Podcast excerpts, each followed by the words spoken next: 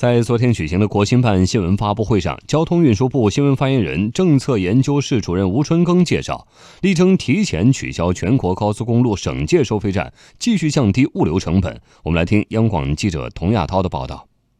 今年的政府工作报告提出，要深化收费公路制度改革，计划两年内将基本取消全国高速公路省界收费站。吴春耕介绍，交通运输部已经成立了专项工作指挥部，下设九个工作小组。研究制定具体的工作方案。不过，他也表示，取消省界收费站面临不少难点。全国目前还有二百二十九个主线站，短时间内要撤销，可能要一些工程的建设，还有一些软件的改造。因为过去很多路段。都是按路段、按省来分段分省建设的。那么过去的一些模式和一些软件的格式都不兼容，那么需要全国统一。第三个方面就是高速公路都是以省为单位来建设运营的，涉及到很多的一些经营主体，还有很多的国内外的一些经济组织，那么就涉及到一个资金结算，体现公平。那么这个协调量也是非常大，困难多。但是交通运输部针对每一个出现的技术难关和风险点，都已经全面制定方案。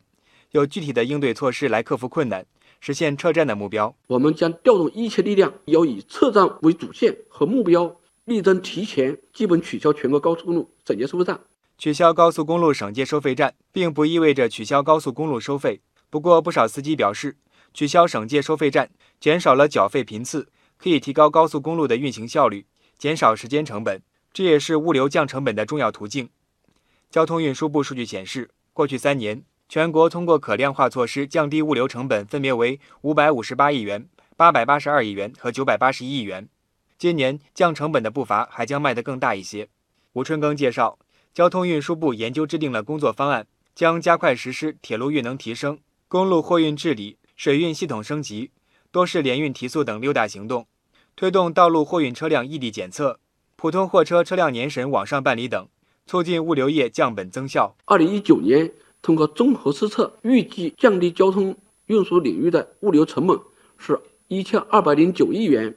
同时，我们力争通过三年的努力，来实现运输结构更优、运输效率更高、物流营商的环境更好、物流链上下游衔接更畅，逐步建立与高质量发展相匹配的交通物流的服务体系，物流业服务实体经济的能力明显增强。